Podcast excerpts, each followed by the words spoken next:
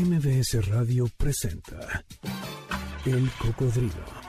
Experiencias históricas, callejeras, urbanas y sonoras por la ciudad con Sergio Almazán. Súbete en El Cocodrilo. Aquí arrancamos. El reloj de la Torre Latinoamericana está marcando las 4 de la tarde con dos minutos en este sábado 4 de septiembre. El año es el 2027. Soy Sergio Almazán, esto es MBS 102.5, la frecuencia que abre este recorrido llamado El Cocodrilo y aquí comenzamos. La rocola del cocodrilo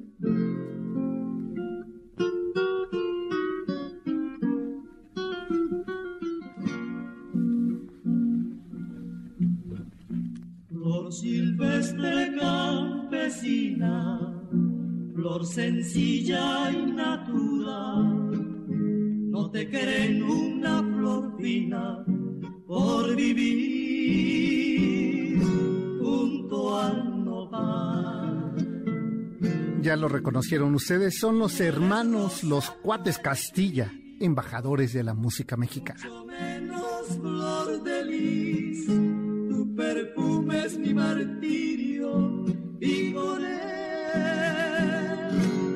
soy feliz. Miguel Ángel y José Ángel Díaz y González de Castilla nacieron un 2 de septiembre de 1912 en Veracruz, siendo los últimos hijos de don Ángel Díaz Hernández y doña María Lelia Adriana González de Castilla y Díaz Mirón. Pepe y Miguel Castilla, gemelos idénticos e inspirados compositores nacidos en Veracruz, fueron quienes llevaron la música mexicana, es decir, el bolero, el son huasteco y la canción ranchera, por diversos países de Europa y Asia durante la época de la posguerra, es decir, después de 1947.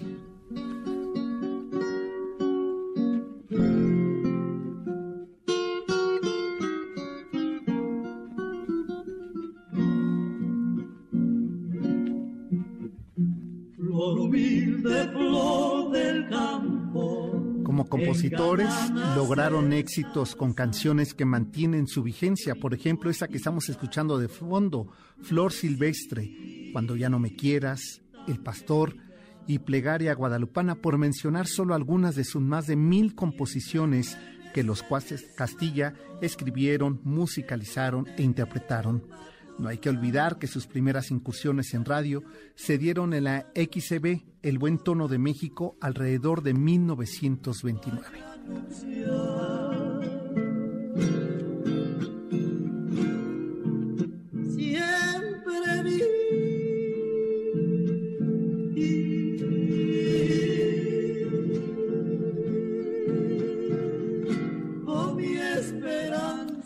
1924, a la corta edad de 12 años, los cuates Castilla iniciaron su longeva carrera de compositores, cantantes, guitarristas, debutando en el teatro principal en su tierra natal Veracruz. Hoy en día se trata del, eh, Teatro Francisco Javier Clavijero, en una, en que es además el espacio de un gran festival donde patrocinado por su tía doña María Pérez y González de Castilla, monja superior del colegio, del colegio Josefino del Puerto Jarocho, eh, incursionó para que, eh, y además intervino para que sus sobrinos, los cuates Castilla, iniciaran su vida musical. El gran éxito que lograron les sirvió para hacer continuas actuaciones, tanto en los festivales de beneficencia de la Cruz Roja Veracruzana, dirigida por doña Josefina del Río de Melo, junto con su hijo Manuel Melo, como por la empresa de teatro variedades de Juan Ancensa y Lechuga, con el Teatro Eslava de Juan Carriles y en los auditorios de los estibadores, los carritilleros y los ferrocarrileros. Autores y compositores de letra y música de un inmenso repertorio de su propia inspiración para redondear la cifra, más de mil canciones de todos los estilos. Entre las primeras fueron Tu Alma, compuesta en 1924, la que inició la era del bolero en América, siguiéndole como afirmación otro bolero que llegó para quedarse, cuando ya no me quieras.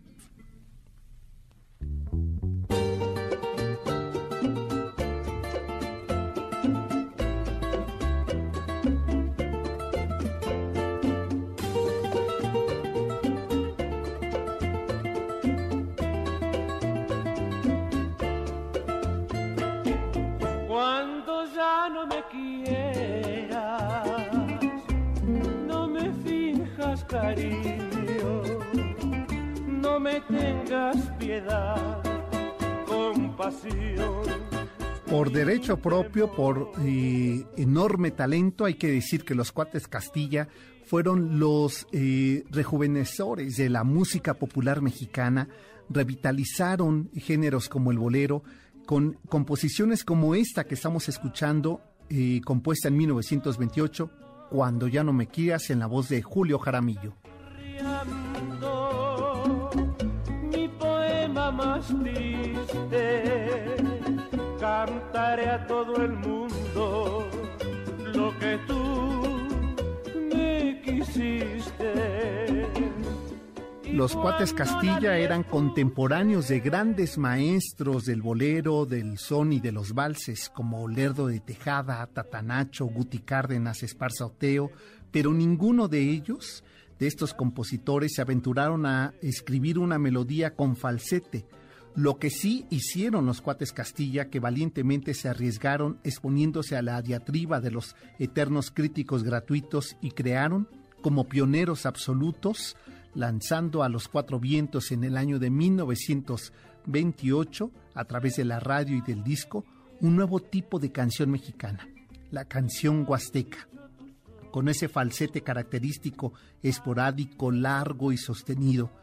Las canciones precursoras fueron Lamento Huasteco, El Pastor, El Repatriado, Flor Silvestre y Plegaria Guadalupana.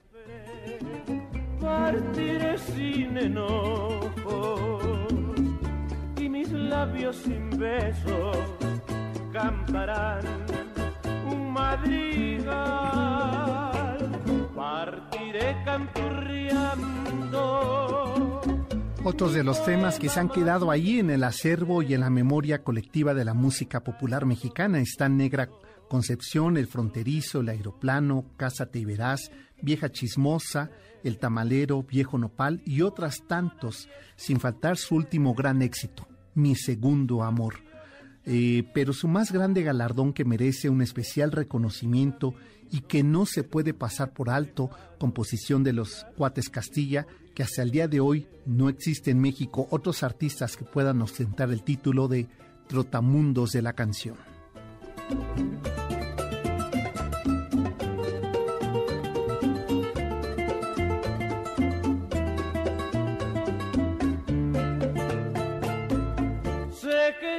En mayo de 1974, los cuates Castilla estaban celebrando los 50 años de vida artística, de los cuales 30 se habían dedicado como verdaderos misioneros a viajar por todos los ámbitos del mundo.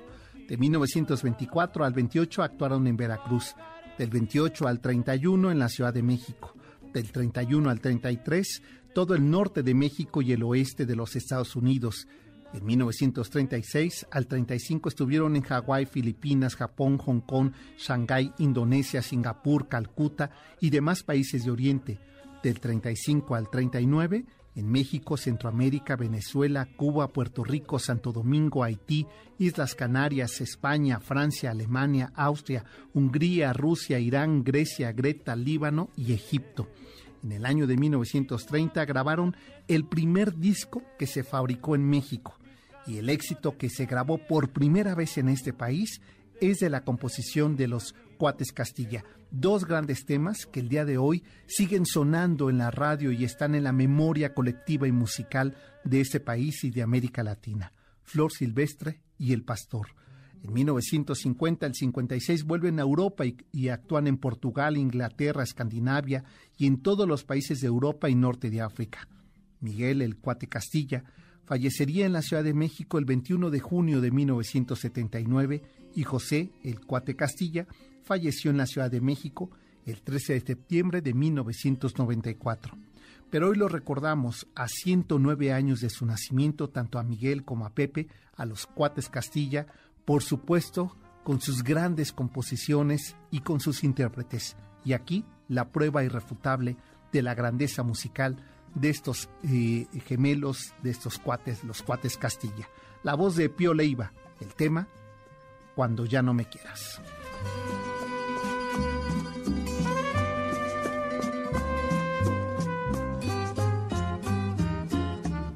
Cuando ya no me quieras,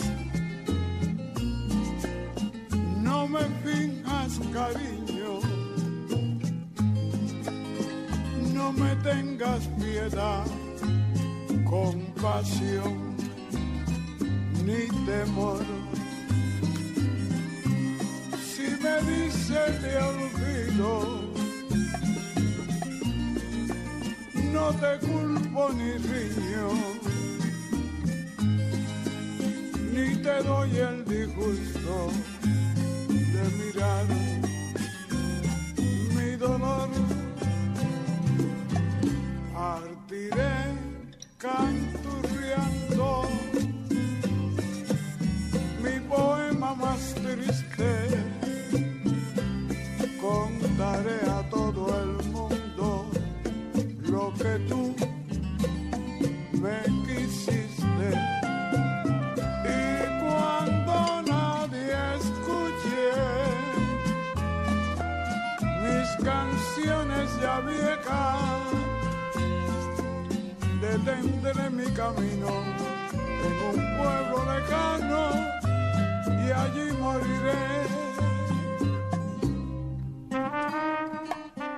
los hermanos, los cuates Castilla, la voz de Pío Leiva. ¿Qué tal esta versión, mi querida Janine?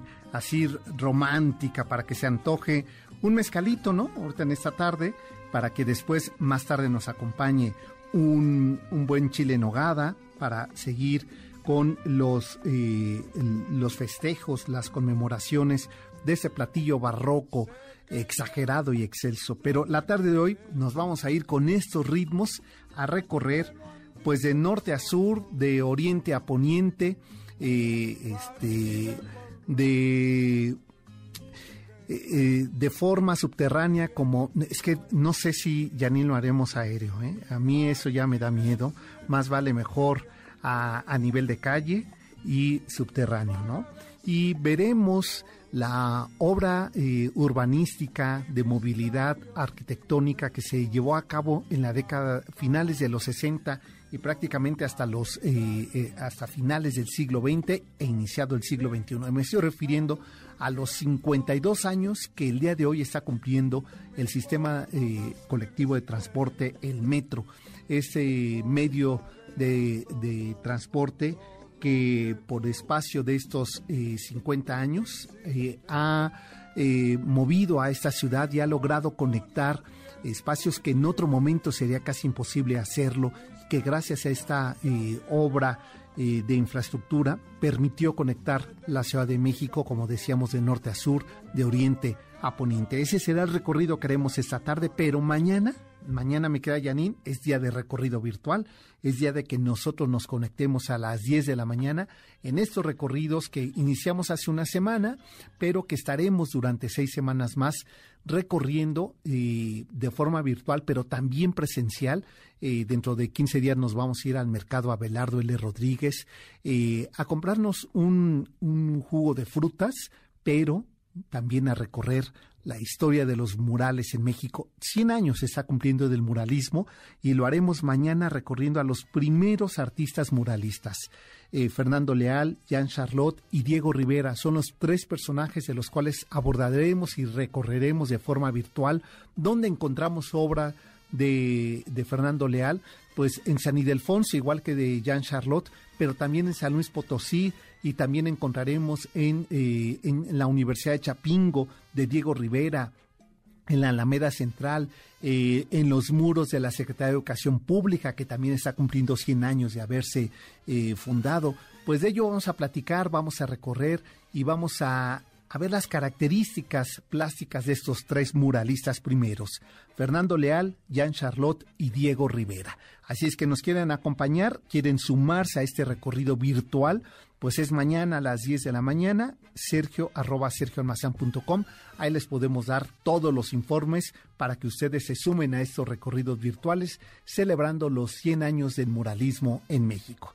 Momento ya, ¿verdad, Janine? De hacer nuestra primera pausa, pero regresamos para subirnos ¿Te parece que la estación de Pantitlán? Y de ahí nos venimos hasta Sevilla, ¿te parece? Ahí en los arcos de, del viejo eh, acueducto de Chapultepec. De esto vamos a platicar, la famosa línea rosa. Volvemos. Negrita Concepción, de ser la mejor rumbera y de darse dulce al sol. Todo mundo que ha bailado con la negra Concepción igual han exclamado. Ay, mamá, qué sabrosón, ay, que ve cómo te El cocodrilo regresa después de esta pausa. No te despegues. MBS 102.5. Ya estamos de regreso. Sigamos recorriendo la ciudad en el cocodrilo con Sergio Almazán, aquí en MBS 102.5.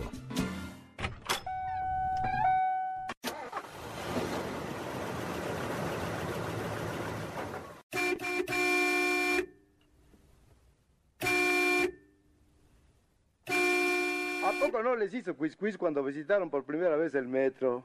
¿No? Pues ¿cómo sabían tanto? A mí sí que se me frunció un poquito. Yo me dije, esto de perdida va a dar toques, como de que no. ¿Y qué tal si se chamusca uno, eh? ¿Qué tal si se sale del hoyo y choca con un chorrito de Tacubaya? ¿O se le cae el techo encima, a ver? ¿Y qué tal si llueve y se aniega todito y morimos ahogados como los que se ahogan en el periférico, eh? Ah, ¿verdad? Ahora sí, línguile, línguile, porque todo salió correcto. Pero ¿y si no? Ah.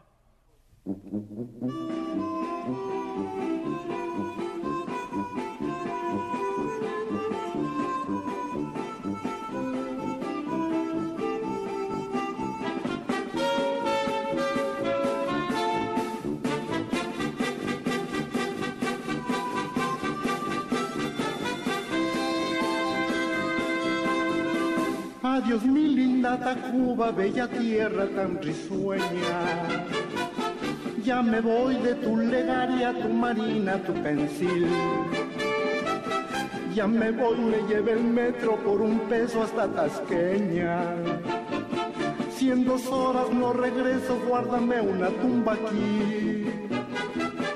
Al bajar a los andenes escuché esta cantaleta al mirar llegar los trenes no se aviente para entrar. Si en 17 segundos no ha podido ni se meta, ni se baje la banqueta que se puede rostizar. Voy en el metro, qué grandote, rapidote, que limpiote, qué deferencia del el 4 de septiembre de 1969, tras un largo y complejo proyecto urbano para trazar una ruta subterránea de transporte colectivo, nacería aquel 4 de septiembre del 69 la primera línea del metro en la Ciudad de México. Y siguió la señorita que se arrime más allá que no fume si ni fumo ya me trae de su cuerpito. Yo por más que me la busco no la hallo, ¿dónde está? Adiós mi linda Tacuba, ya pasamos. El metro es la síntesis o mejor dicho, la expresión de la Ciudad de México. No es solo transporte, sino hazaña para ganar espacio, batalla álguida por el oxígeno y el milímetro cuadrado la prueba de resistencia y método para curarse de la claustrofobia. En el metro se evidencia lo que significa la ciudad devoradora, la selva de asfalto, la multitud organizada para el caos, el sentido de pertenencia a fuerza de empujones, la solidaridad hecha por ceder el asiento o ganar al cierre de las puertas. Ni tamarindos o pilotes, ni guacales con elotes, ni costales con carbón o Si en las casas el refrán decía donde comen 10, comen 20, en el metro donde caben 10, se amontonan 50. Se las arreglan en contorsionadas expresiones para caber, para ganarle al reloj, checador de la oficina, el retador de la clase y el trasbordo hasta el otro extremo de la ciudad. Es el metro el más flexible de los refranes. Todos caben en un vagón sabiéndolos empujar. La regla de espacio se rompe al ver que dos cuerpos caben en el mismo lugar y como si fuera esencia espiritual, en el metro la estructura molecular de cada célula en su sitio se rompe. Son leyes que el metro desconoce porque se funden cara a cara, cuerpo a cuerpo, portazo a portazo. El metro es apocalíptico porque siempre parece estar a punto de su explosión demográfica y siempre, pero siempre invariablemente, queda espacio para un pasajero más.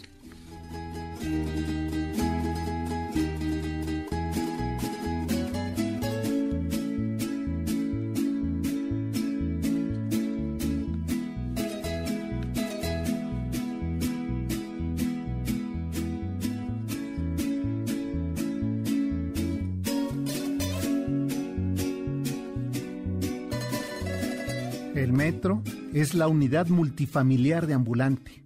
Si en aquel proyecto multiviajero de Mario Pani, eh, donde el verdadero eh, milagro mexicano ocurre al cerrarse las puertas y por acto milagroso del dios vagonero, avanza, circula y como ejemplo de la explosión demográfica de esta ciudad, al llegar a la siguiente estación, expulsa al viajero para volver a ceder, flexible o no, otro espacio para un mexicano más.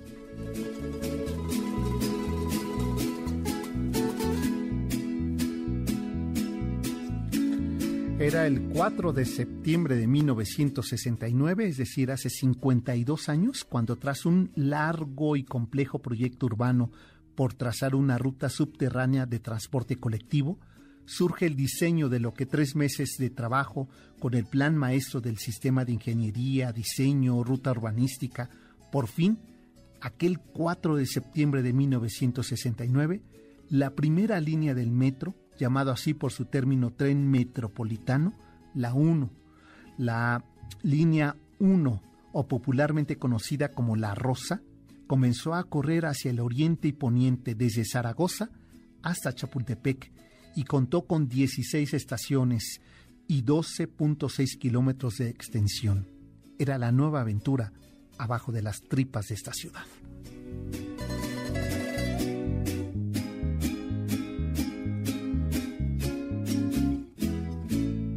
En 1950, en esa década, cuando se propuso por primera vez la línea del metro, la población de la Ciudad de México era más pequeña que ahora, pero el sistema de autobuses y tranvías estaba muy tenso. El 29 de abril de 1967 se publicó en el Diario Oficial de la Federación el decreto presidencial al que, eh, con el que se creaba el sistema de transporte colectivo con los Juegos Olímpicos del 68 a la vuelta de la esquina.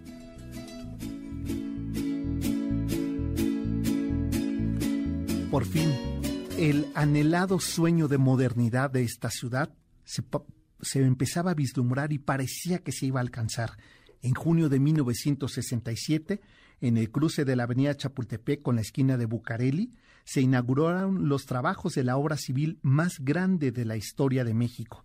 Después de dos años de trabajo, finalmente, el 4 de septiembre de 1969, se realizó el recorrido inaugural de la primera línea del metro en la Ciudad de México.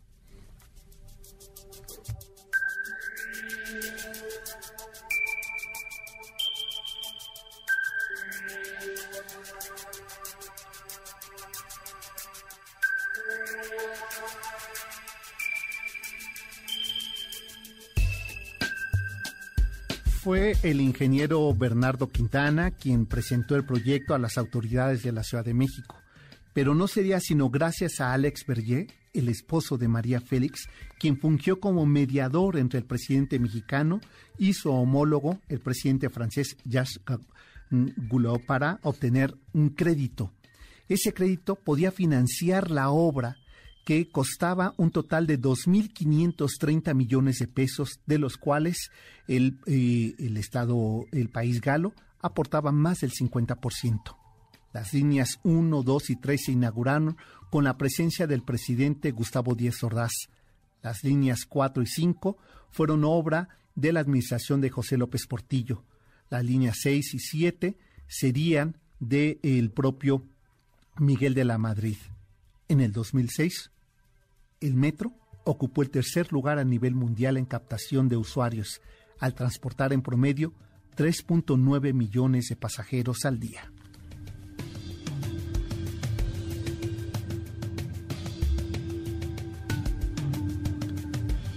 Hay que advertir algo, en 1969, cuando se inaugura el metro, la Ciudad de México tenía 4 millones de habitantes. Quiere decir que el total de la población que día a día transporta el metro era la población de esta ciudad. Así es que imagínense lo que significó. Es decir, que todos alcanzaban lugar en, eh, en los vagones del metro. Hoy es una aventura casi imposible lograr, excepto Yanin, que tiene una muy buena técnica, que eh, este, se hace pasar por invidente para que le den el asiento. Y todavía eh, quita al de al lado por eh, cuestiones del COVID. Esas trampas utiliza Janit cuando circula, por supuesto, ella ocupa la línea 7, la que va de aquí de, de Polanco a Camarones, la más profunda porque ella es así, intensa y profunda.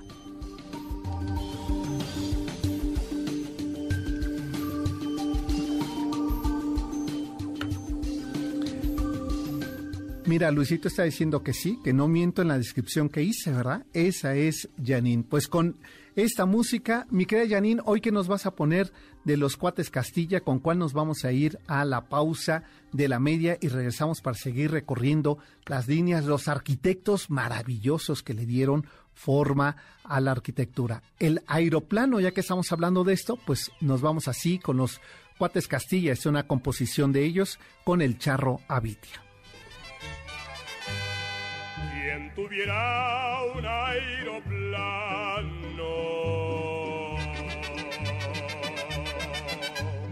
Quien tuviera un aeroplano pa' de un bolido llegar.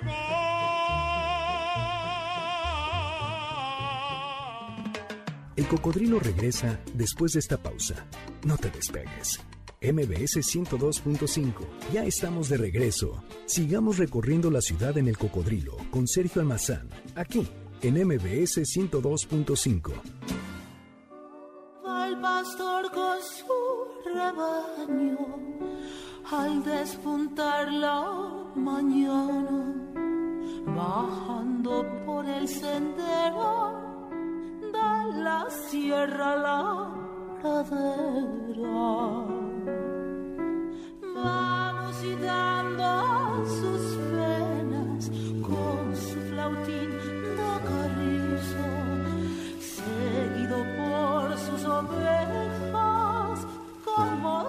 si fuera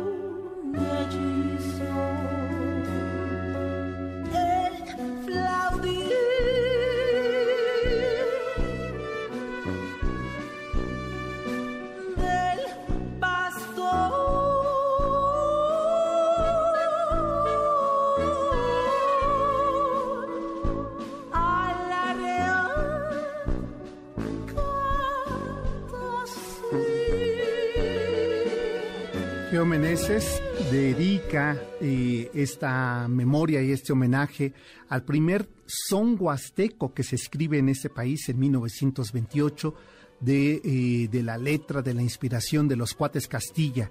Esta es su versión a El Pastor.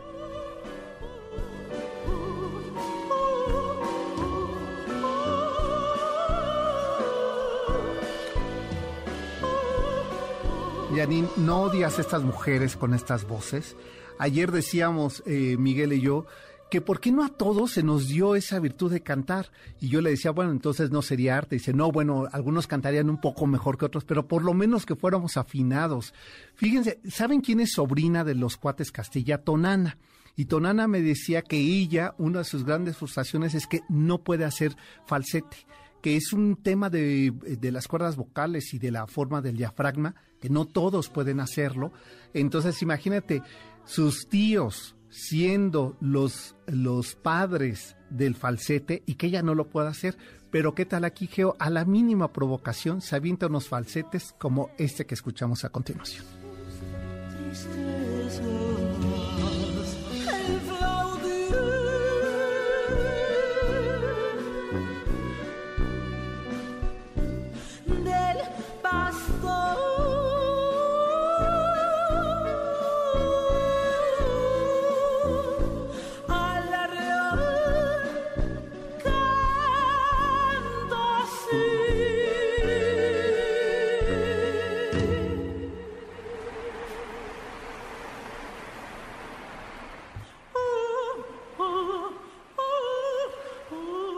Saben que ya quítenme eso, porque verdaderamente me resulta deprimente para mí imposibilidad de dar un do sostenido, por lo menos, ya, ya no digo más, pero es la voz de Geo Meneses al tema de los cuates Castilla, El Pastor. Primer tema que se graba además en México, ¿eh? El Pastor, eh, por allá de los años 20. Pues vamos a seguir. Y antes, mi querida Janine, de, continuar, prepárame unas mañanitas a ver si pueden ser de Topollillo o de alguien así. Topollillo, yo creo que solamente yo me acuerdo de él, ¿verdad? Eh, este, ¿Por qué? Porque quiero eh, mandar una felicitación. espero que nos estés escuchando. Itzayana, aquí van tus mañanitas.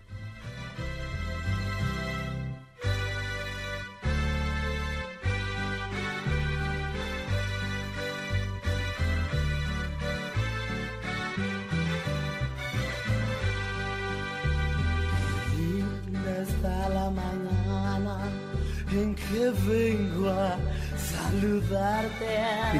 Sé que estás cumpliendo cinco años eh, yo sé que no sabes quién es Topollillo, pero ese será trabajo de tus papás, tanto de Diana como de Luis Felipe, de, eh, mostrarte un video de Topollillo, que eran las, eh, las mañanitas espantosas que nos ponían en los festejos cumpleañeros de nuestra infancia.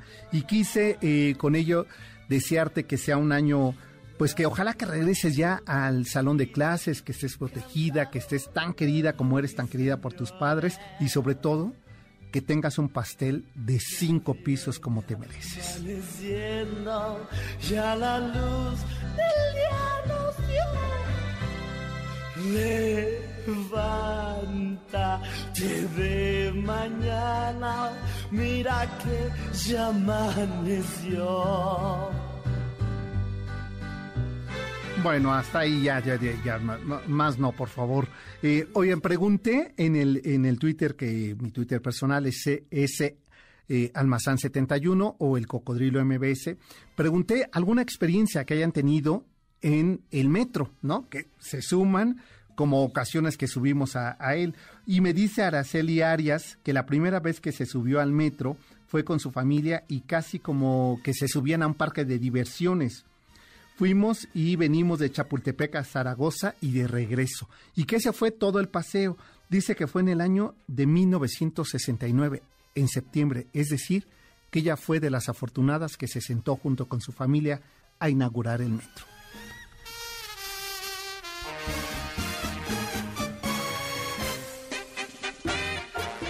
Bueno, y por acá me dicen otra.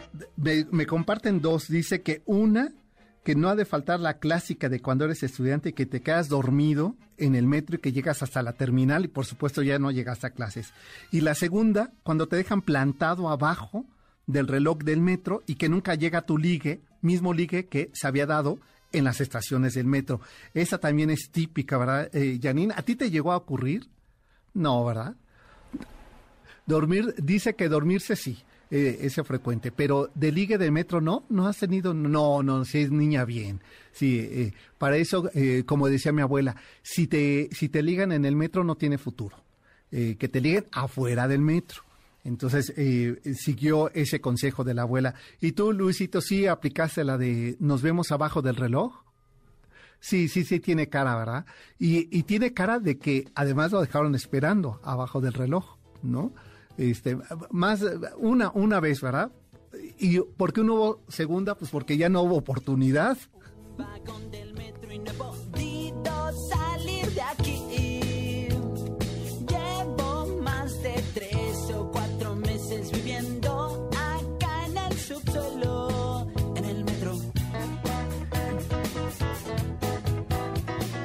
Si se te olvidaron el colorete, si se te eh, olvidó el cubrebocas el día de hoy, el gel, eh, si, si no traes lunch, si este se eh, quieres llevar a tu oficina los, los temas para lavar trastes o para hacer qué hacer. Este, si quieres llevar la música para la, fiesta de esquina, qué mejor que las, vía, que las estaciones del metro o los vagones del metro, donde se puede comprar de todo, eh, incluso la botana, en lo que uno llega a la comida y se va parando el metro. El paraguas, que yo el otro día que fui a, este, al Frontón México, saliendo de, no del metro, porque este, más bien del estacionamiento del Frontón México, pues estaban ahí vendiendo las, eh, las capitas de, de, hule y los, eh, los paraguas, mismos que también se ofertan en las estaciones de metro.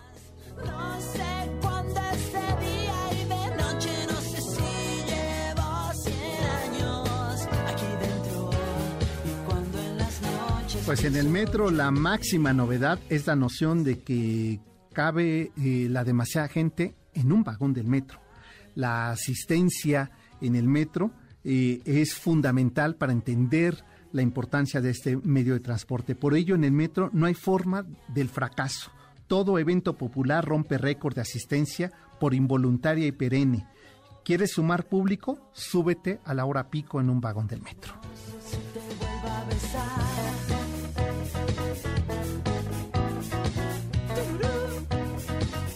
Aquella inauguración del 4 de septiembre de 1969, eh, este, siendo presidente López Mateos, constituyó la obra que cambió para siempre la historia de la movilidad en la Ciudad de México, la cual se convirtió en la 39 capital del mundo que estrenó dicho medio de transporte.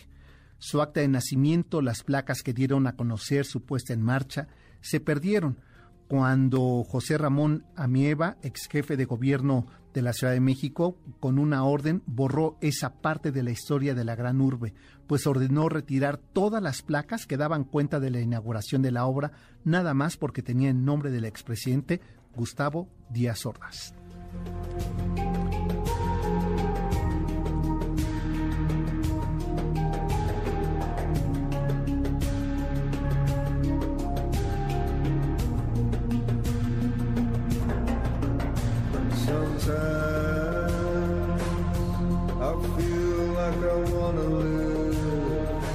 Subsisten el reconocimiento internacional del Comité Internacional de Metropolitanos a su administración por vencer las dificultades técnicas y haberlo construido en un tiempo récord en el subsuelo, estimado por el Congreso Mundial de Mecánica de Suelos como el más difícil suelo del mundo, el de la Ciudad de México.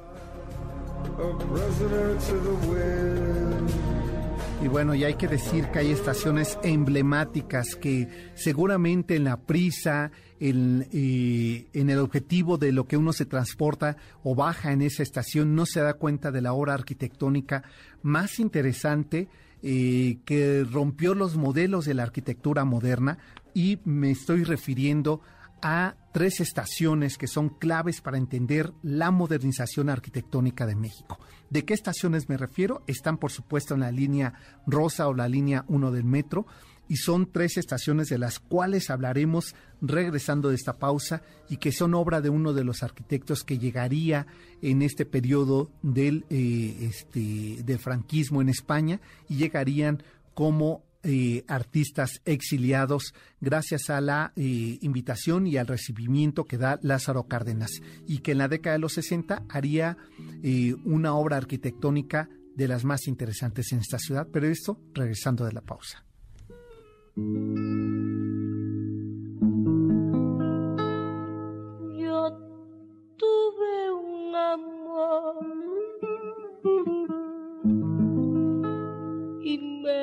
Me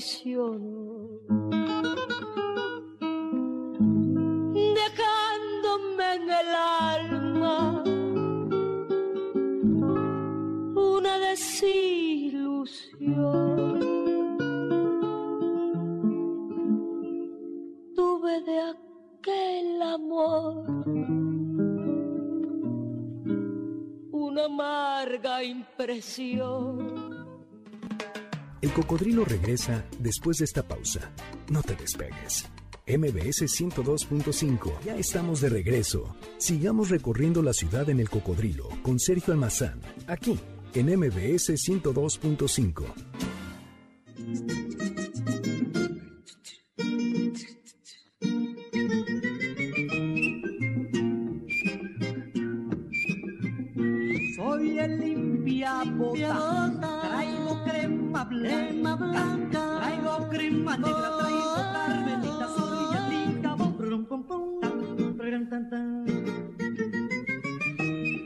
Cuates Castilla son los autores de este tema, el limpiabotas, que se lo dedico a todos, a todos eh, aquellos dedicados, eh, zapateros, limpiadores de zapato, los, eh, este, el zapatero remendón y por supuesto a los hacedores de zapatos como lo fue mi abuelo, que gracias a, a ese oficio que desarrolló, desarrolló en mí dos cosas. Uno, andar de pata de perro, gracias a los comodísimos zapatos que me hacía y que recuerdo que me amenazó no volverme a hacer zapatos por aquellos, Luisito, tú eres muy joven, pero Janine y yo que somos contemporáneos, recordarás esos zapatos espantosos de suela de plástico de la Canadá, que, eh, este, que todo niño colegial traía, que tenía una costura en medio, que eran como de Remy, este, y que yo tanto estuve discutiendo que quería uno, el día que me los compraron, que a la primera lluvia se despegó la suela de hule, este, que me apestaba el pie, dijo mi abuelo, eso es por traicionarme. Eh, entonces, pues eh, eh, imagínense que los retazos que le quedaban a mi abuelo de hacer zapatos o, o bolsos o carteras, que eran de piel de víbora, de becerro y demás, me hacían mis zapatos. Entonces, llevar esos de Canadá fue, por supuesto, un insulto, ¿no? Pues a ellos, a los limpiabotas, va este tema. Pero en verdad yo le digo que yo nací con vocación. Muévete muchacho, métele el cepillo. Ahora dale a trapo pa' que saque brillo. Arriba le tu bota. Bueno, por aquí me dicen que eh, en el metro, por ejemplo, eh, hay que tener buen pulso para maquillarse. Eh, este, y que lo hacía. Soledad dice, Soledad, fíjate que no te lo creo, yo siempre te veo de cara lavada y dice que ella se maquilla entre la estación de Metro Juárez. Este, para llegar a Ciudad Universitaria. ella vive, entiendo, en la Roma. Entonces, este, pensé que se iba en su auto, pero, o a lo mejor en otro momento, ¿verdad? Y tomaba el metro ahí en Metro Juárez y de ahí se iba hasta Ciudad Universitaria y que se iba maquillando. Bueno, son otros de los oficios, o la gente que hasta se pone tubos y se peina, ¿no? En, en el metro, a mí esas cosas me parecen...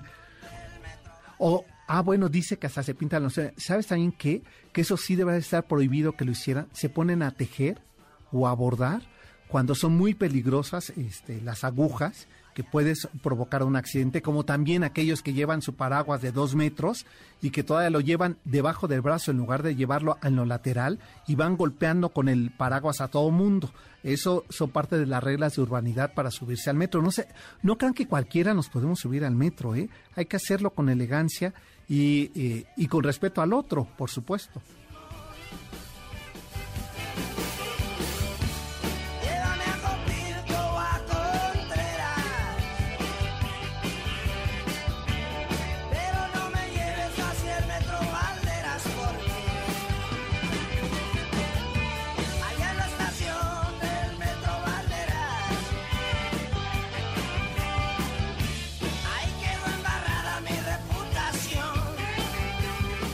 Bueno, la de Alex Lore, la de muchísimos, era una de las estaciones más socorridas para el IGE, eh, eh, por allí de los años 80, que era una de las líneas que utilizaba para llegar a la universidad, bueno, más bien a la preparatoria y luego ya para la universidad. No, ya no usaba metro porque era en Xochimilco y no había hasta allá.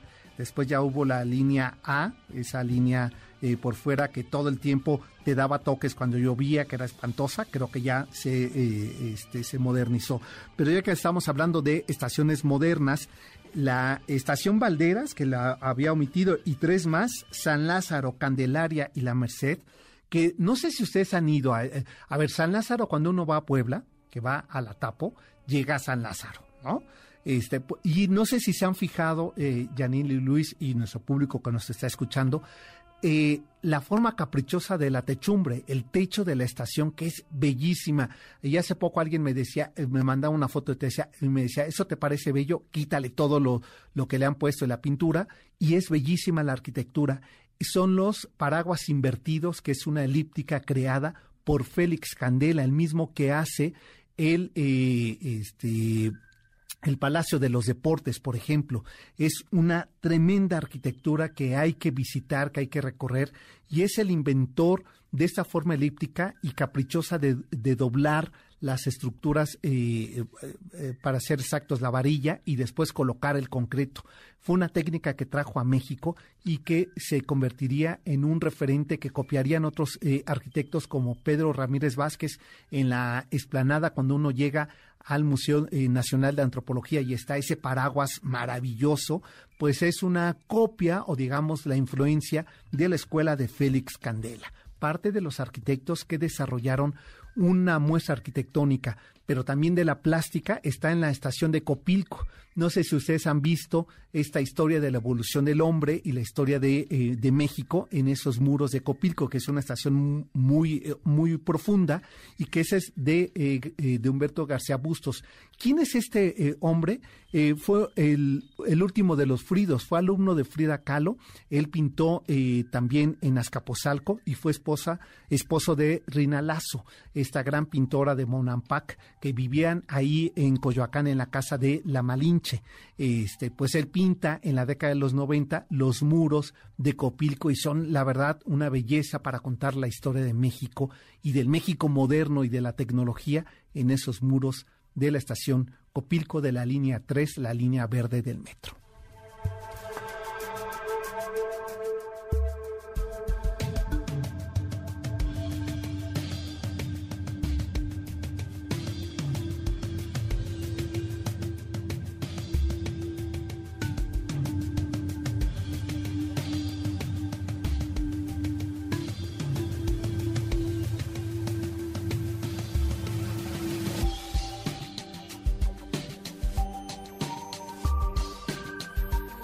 Bueno, Armando, por ejemplo, me está diciendo que él cuando empezó a subirse al, metro se permitía fumar en, el, en, el, en los pasillos del metro, que entonces eh, este, te decían eh, frases como eh, máquina o cabina y que se refería a si te mandaban, si no terminabas el, el cigarro, que podías irte en la cabina para no quedarte en los vagones donde dentro del vagón no se podía fumar. Entonces, fíjate nada más, oye, a mí me hubiera gustado, yo nunca he fumado y no, y no sé fumar, pero me gustaría simular para que me llevaran en cabina. Tú has ido en cabina, eh, Janine, del metro.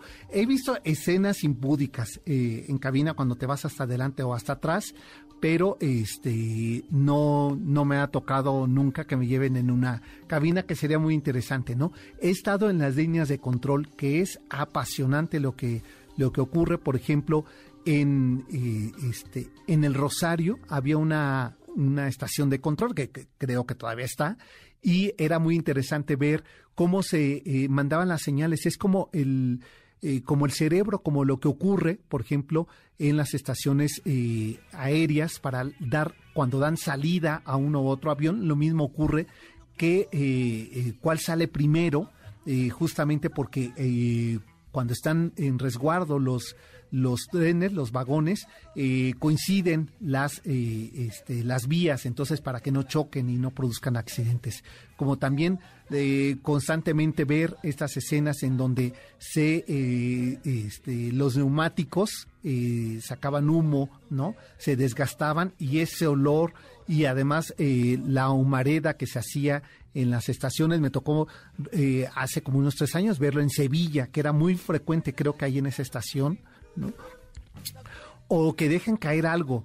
Uy, a ver, las sombrillas, los celulares.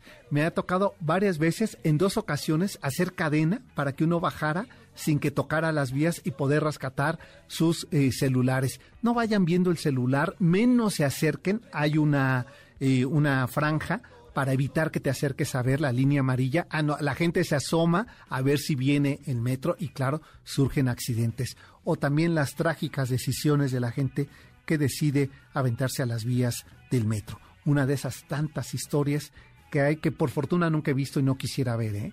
en las eh, estaciones del metro.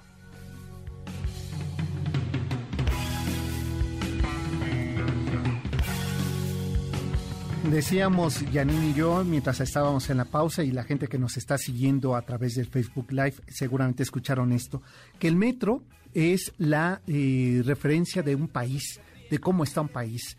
Cuando surgió el metro en la Ciudad de México estaba el país modernizándose. Lo ocurrido el, eh, en mayo, el 3 de mayo pasado en la línea 12 del metro es la evidencia de la situación de este país corrupto y que pone en riesgo y que provoca muertes, como ocurrió en la línea 12 del metro. Es el resultado de la corrupción de este país. La evidencia de cómo se mueve este país está en su sistema de transporte colectivo.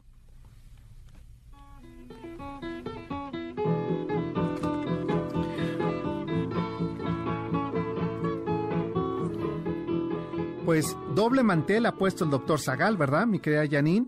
Pues nosotros ya nos vamos, pero el doctor Zagal ya tiene manteles largos y yo le recomiendo que ponga servilletas de papel, porque con los eh, antojos de la gastronomía mexicana de los cuales va a hablar, imagínate ensuciar el mantel de eh, cochinita pibil, mi querida Janine imposible, ya no se quita, ¿eh? O, eh, o, ¿qué, me, o qué me dices de la, de la salsa eh, amortajada para los eh, taquitos de, de cecina? Pues mejor este, de papel en esta ocasión, pero manteles largos. Pues quédense con el doctor Zagal, que ya está completito aquí, su banquete. Y nosotros nos escuchamos el próximo sábado en punto de las 4 de la tarde. Pásenla bien, buen fin de semana y síganse cuidando tiene curviado, su cabello rubio ondulado y sus dientes no tienen par. MBS Radio presentó El Cocodrilo. Experiencias históricas, callejeras, urbanas y sonoras por la ciudad. Sóbete en El Cocodrilo. Nos escuchamos el próximo sábado aquí, en MBS 102.5.